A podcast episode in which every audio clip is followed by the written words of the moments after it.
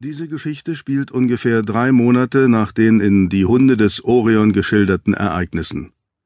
Teil 1 Wir sprechen hier im Sternenschimmer die Wahrheit aus, die alle kennen, vom ersten zum letzten und für immer.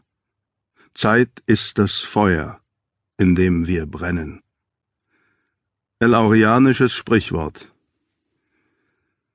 Prolog die Flamme verzehrte alles, was sie berührte, fraß sich ihren Weg durch die Luft und das Blattwerk wie die Geisterwinde, von denen die Prophezeiungen erzählten.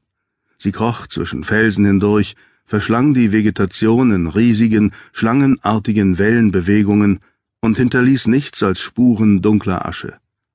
Was sie berührte, verzehrte sie vollständig. Und sie berührte alles. Alles außer seinem Zufluchtsort aus Steinen. Auch Donner gab es da draußen, obwohl der Himmel im Wesentlichen klar war. Donner oder etwas sehr Ähnliches. Und da waren auch andere Geräusche, tiefes und entferntes Grollen, das ihn an Amphitheater voll applaudierender Mengen denken ließ. Er war sich nicht sicher, ob der Himmel diesen besonderen Kupferton haben sollte, allerdings war er sich im Moment über gar nichts sicher nicht über die üppige und sinnliche Vegetation, die außerhalb des Feuers in laubigen Explosionen aus Amethyst wuchs, nicht über den Zimtgeruch, der die Luft zu durchdringen schien, nicht über das seltsam diffuse Licht der weißglühenden Kugel des hiesigen Sterns oder über die körnige Beschaffenheit des Bodens unter ihm.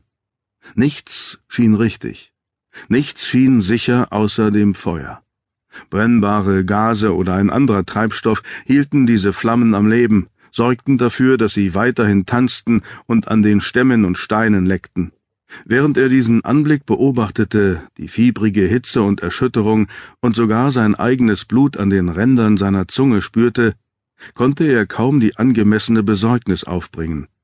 Es war, als ob all dieses bevorstehende Verderben auf jemand anderen zustürzte, jemanden in einer gute Nachtgeschichte, und er selbst war sicher irgendwo anders, frei um sich nur auf die hypnotischen Bewegungen und die kaleidoskopartige Schönheit des Feuers zu konzentrieren. Sein Verstand suchte nach der Erinnerung an den Moment seiner Ankunft und war glücklich, sie nicht zu finden, so wie auch seine Identität und die Umstände, die ihn hierher geführt hatten, wo er langsam in der sich ausbreitenden Hitze röstete und nicht gefunden werden konnte. Gehirnerschütterung? Irgendwie schaffte er es, genügend Tatsachen zu versammeln, um eine Hypothese zu bilden. Es hatte eine Explosion gegeben, an der er viel zu nahe gewesen war und die ihm seine Erinnerungen geraubt hatte. Er erinnerte sich dunkel daran, durch die Luft geschleudert worden zu sein, und an den plötzlichen, zermalmenden Aufprall. Er war kurz zuvor irgendwo anders gewesen, irgendwo, wo es klein und kühl und voller Leute gewesen war. Da war er sich ziemlich sicher. War es ein Raum? Eine Art Gefährt? Wer waren die Leute? Wo waren sie nun?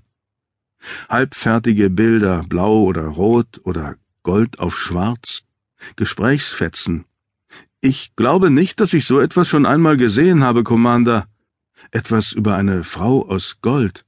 Oder vielleicht war das nur die Farbe ihres Haares? Selbst Musik, seltsame, trillernde Melodien, ein Chor von Flöten blitzten in seinem Geist auf und verblassten wieder, bevor er sie zwingen konnte, ein Ganzes zu bilden. Ja, auf jeden Fall eine Gehirnerschütterung. Dazu musste man kein Arzt sein.